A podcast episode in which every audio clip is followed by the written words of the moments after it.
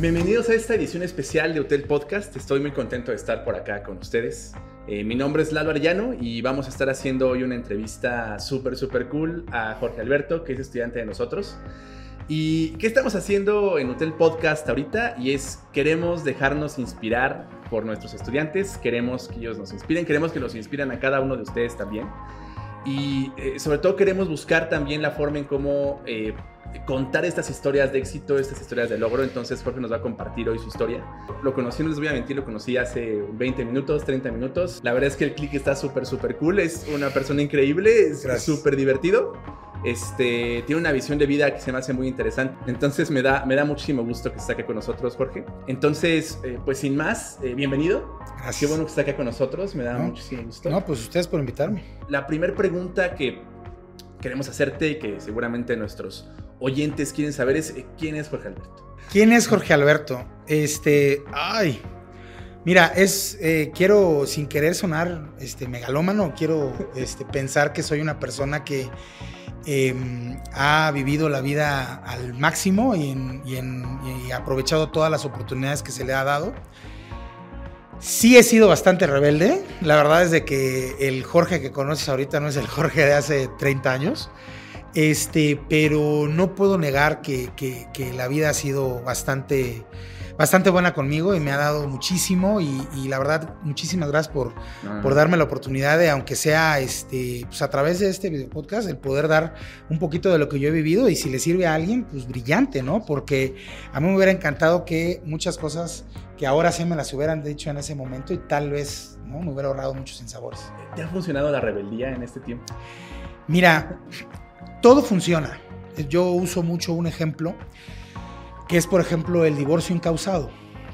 Digo, porque Jorge Alberto también es abogado, ¿no? Ah, claro, faltaba, decir, esa pequeña parte. Entonces, Jorge Alberto es abogado y está estudiando la maestría en administración pública. Eh, eso, pues para algunas personas sería pues, un tema muy diferente de por qué de abogacía administración pública. Yo te puedo decir que para mí, eh, si alguien me hubiera enseñado administración, aunque sea un, un semestre o un cuatrimestre en mi carrera, me hubiera ahorrado muchísimo, porque todo el mundo quiere ser su propio jefe, ¿no? El abogado, por ejemplo, el abogado cuando termina la licenciatura, ¿qué quiere? Pues quiere el despacho, ¿no? Y quiere ser el mejor abogado del lugar y quiere ser todo. Pero nadie te dice, papito, ¿quieres ser abogado? Ah, ok, ok. ¿Y quieres tu despacho? Sí, constitúyete.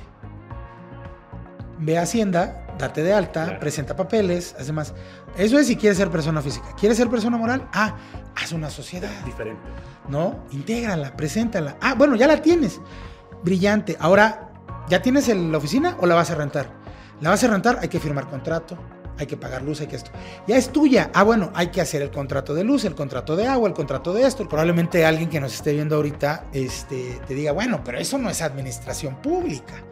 No, escogí administración pública porque a raíz de mi carrera y de lo que ejerzo y de lo que hago, pues me he ido especializando, ¿no? Soy este abogado corporativo, una mezcla de mercantil con administrativo, contencioso administrativo, ¿no? Y eso me ha llevado a apoyar a administraciones públicas, este, tanto federales como estatales, y, este, y yo necesito, para poder ser un buen abogado, necesito comprender el contexto de dónde y cómo suceden las cosas.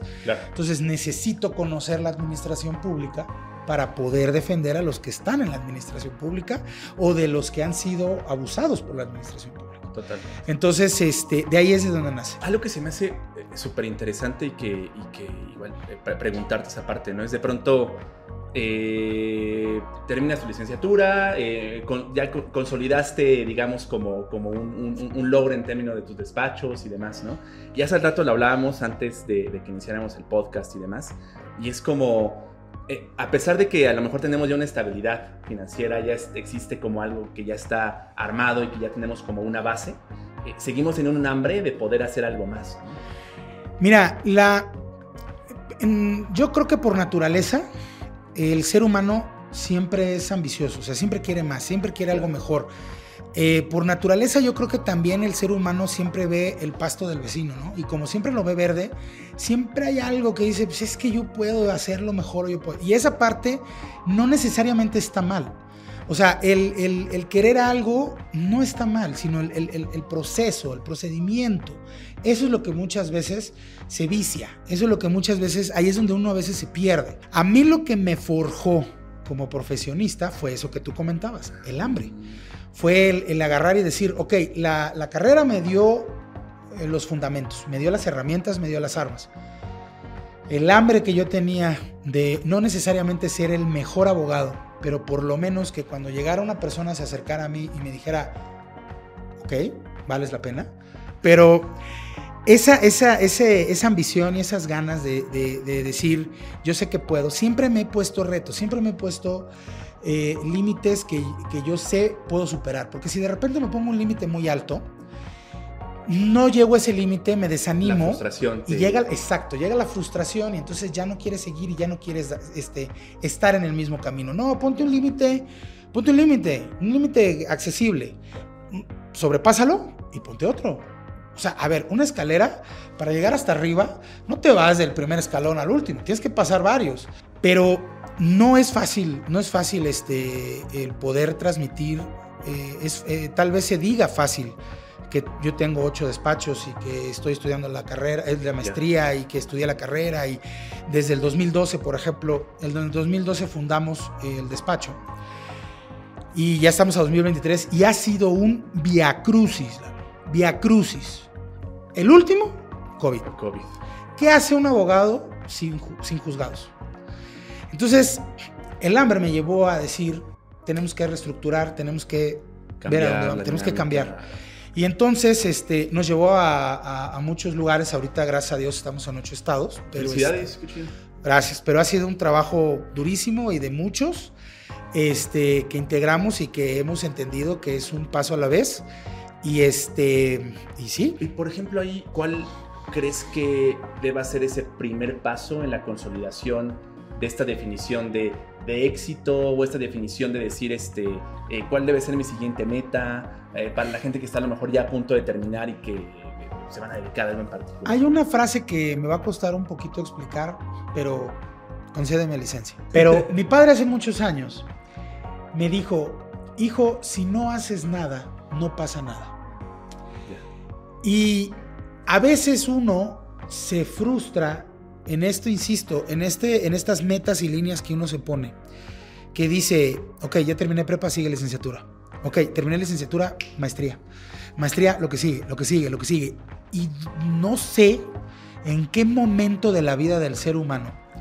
¿Alguien dijo que era eso? Exacto. Sí. A ver, comprendo la parte de la educación básica, porque esa parte la comprendo. Pero la parte de, oye, terminaste bachillerato y ya, porque en julio o en agosto empiezan las inscripciones, tienes que meterte este, a la siguiente licenciatura que se te ocurra. ¿Pero por qué? No siempre lo que tú crees que es o lo que tú quieres es lo que es. Entonces, ahí es donde viene este de que si no haces nada, no pasa nada. Yo creo que el mejor consejo que puedo yo dar en ese, en ese tema sería, tómate tu tiempo. No hay ninguna decisión en esta vida, ninguna, que si depende de ti, se tome sin ti. Es decir, es muy bueno. es así. Es decir, a ver, hay que prender la computadora. Si tú eres el único que sabe prender la computadora, esa computadora va a permanecer apagada hasta que tú lo decidas. ¿Eso qué significa? Que si no haces nada, no pasa nada. Pero si es una decisión de prender la computadora, yo llego y pum, aprieto el botón y empiezo la computadora, entonces no fue tu decisión. Mi primer, mi primer consejo, sugerencia sería, si no pasa nada, digo, si no haces nada, no pasa nada, tómate tu tiempo. Sí, sí, sí. De verdad, o ¿Por sea... qué lo decidiste? ¿Por qué decidiste derecho? Ah, bueno, porque me encanta pelear y que me paguen. o sea, no, pelear y que te paguen es divino. La verdad. Franco Escamilla alguna vez dijo, si, vas, si eres bueno en algo, nunca lo hagas gratis. ¿No? Buena Entonces, es- yo decidí ser abogado. Ahorita necesito especializarme en administración pública y por eso estoy estudiando la maestría. Pero, este, pero es eso. O sea, eh, tómate tu tiempo. Esto, esto es- es un tema así de, ¿sabes qué? Prueba. o sea, investiga bien. Mi mamá alguna vez, este, no, no se lo recomiendo a nadie, pero mi mamá alguna vez me dijo, dentro de su infinita sabiduría, dice, querías, porque yo quise ser todo, quise ser bombero, quise ser presidente de la nación, yo quise ser Miguel Ríos cantando, yo quise ser todo, ¿no? Y entonces eh, me decía, ¿quieres ser bombero?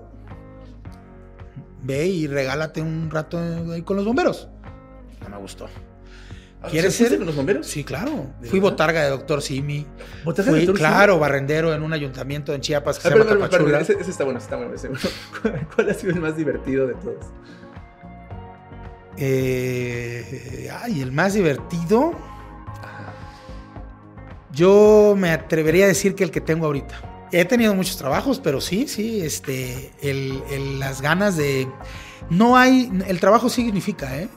Aunque sea, aunque tú creas que porque estoy de, de, de barrendero y demás y eso me bajó, gracias a que estuve de barrendero, gracias a que estuve de botarga de doctor Simi, gracias a que fui taxista, gracias a todo eso, pude juntar el dinero que me pagó la universidad.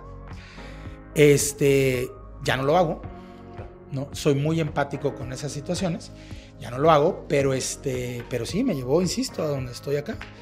Y contábamos sobre esta parte de, de tres pilares que tú consideras que son Sí. muy, muy importantes para la parte de, del desarrollo, del crecimiento y demás. Entonces, Mira, sí, tres pilares que tienen, digamos que un cimiento muy importante. Digamos que está el cimiento y los tres pilares. El cimiento es creer, es confiar, ¿no? Eh, tú puedes ser lo que quieras, sé lo que quieras, pero cree en ti, ¿ok? Ahorita, que es una frase que me gusta mucho, que no han dejado de repetirme desde que entré al hotel, es creemos en ti. Y eso está padrísimo. Pero yo creo que también deberíamos nosotros de creer en nosotros mismos. claro, una Es cosa que decir- te digas a ti mismo, que, que, Sí, que, que te pero- empuje a ti mismo. Esa es la autocrítica, el reconocer que estás fallando, que no es lo tuyo, porque hay gente que te dice, y hay muchos, y hay muchos este, memes, y hay muchas figuras, y hay videos y demás que dicen, esfuérzate, sigue y sigue, y aunque ves el primer obstáculo, sigue, sigue. Pa- papito de mi vida, la vida no es así. ¿no? Si tú, la vida es una maestra divina que te va a repetir gratis todas las enseñanzas que tú quieras que se te repita, las veces que lo quieras hasta que lo aprendas. Y la vida jamás se va a cansar. ¿Ok? Entonces, pruébalo una vez. ¿Tienes un obstáculo? Ok, analízalo, chécalo, supéralo. Pero vuelves a tener el mismo, el mismo, el mismo obstáculo, el mismo obstáculo. Padre, frénate y Cámbiale. cámbiale. Sí, sí. Pero si tienes un obstáculo diferente, eso está bien. Porque es un obstáculo diferente. Porque es un. Llegaste, empezaste a trabajar tu proyecto, tu programa, en ti, en lo que quieras. Pasaste un obstáculo, tuviste otro. Ok, sigue, sigue, sigue. Sí, sí. Pero si es el mismo, el mismo, el mismo, esa es la vida diciéndote, brother, esto no es lo tuyo. Sí, O sister, esto no es lo tuyo. mismo nivel de Claro. Mario, no, no, no. Claro, o sea, ¿no? Bueno, ahora, entonces el cimiento es creer en ti. De ahí vamos a tres pilares. Uno de los más importantes, eh, eh, creo yo, es el, el reloj social. El reloj social es, ese, es esa presión que tú como persona tienes a raíz de lo que quieras. Familia, amigos, compañeros de trabajo, conocidos, la televisión, redes sociales, la vida. El reloj social es esa presión que se te da de que ya terminaste preparatoria, ya terminaste este, licenciatura y ya tienes que hacer lo otro, tienes que hacer esto. No. Aguántate. No, me regreso a la frase de mi padre, si no haces nada no pasa nada. Tus amigos, tus familiares, tu pareja te van a ayudar hasta una extensión, pero al final de cuentas todo depende de ti. O sea, todo es tuyo, ¿eh? Lo que tú hagas, dejes de hacer, hay que ser responsable de las consecuencias de tus decisiones. Claro. ¿Ok? Y eso es a raíz del hambre. ¿Quieres seguir estudiando? Estudia. ¿Quieres hacer el otro? ¿Quieres dejar de estudiar y trabajar? Dale. ¿Sale? Digo, no pretenda ser Mark Zuckerberg, ¿no? Y, este, y dejar Harvard para volver Facebook porque, compadre, dudo mucho. Va a ser complicado. Va a ser muy complicado. Dudo mucho. ¿Ok?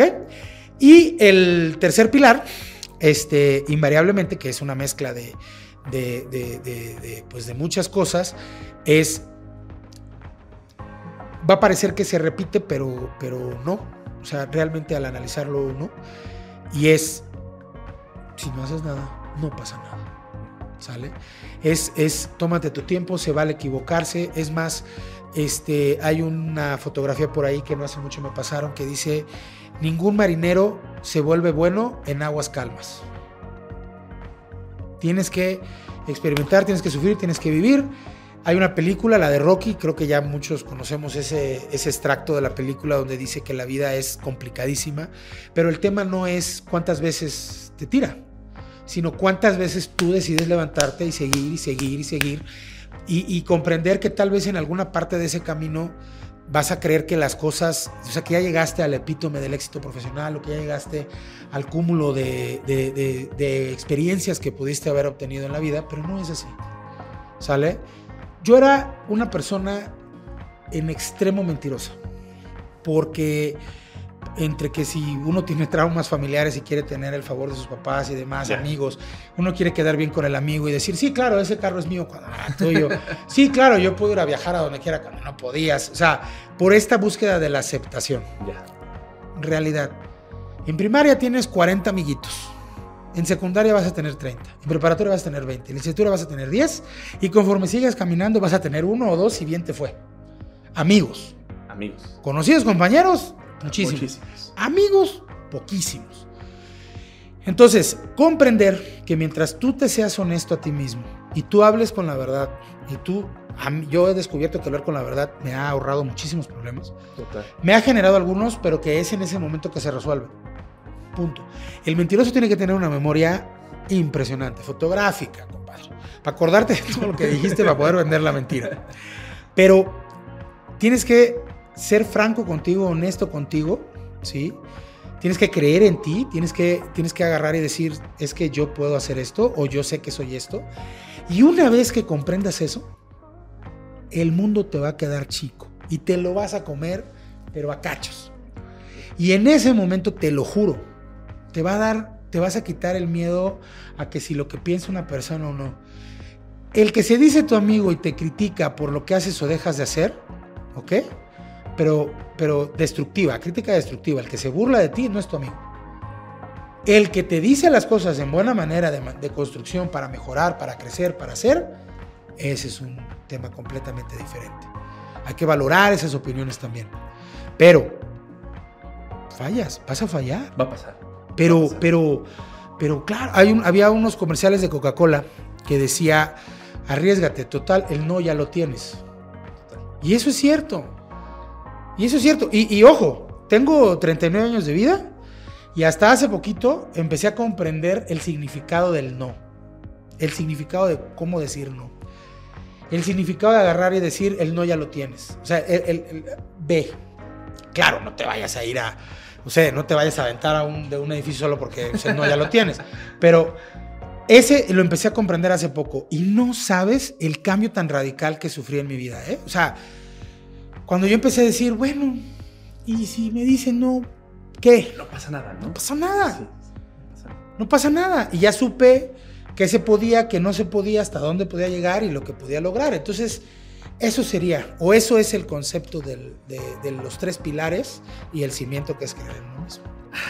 Me, me, emociona mucho esa parte, me emociona mucho esa parte. Eh, me da mucho gusto que estemos teniendo esta plática. Se nos está ya terminando el tiempo, desafortunadamente.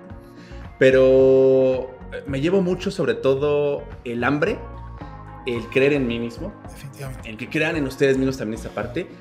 Y sabes sobre todo el hambre de qué me llevo? Me llevo el hambre de decir, este, empujemos finalmente la parte de escuchar a más personas. Me llevo el hambre de conocer a, a, a otros estudiantes que nos compartan esto. Entonces, eh, muchísimas gracias. La verdad no, nada que agradecer a ustedes.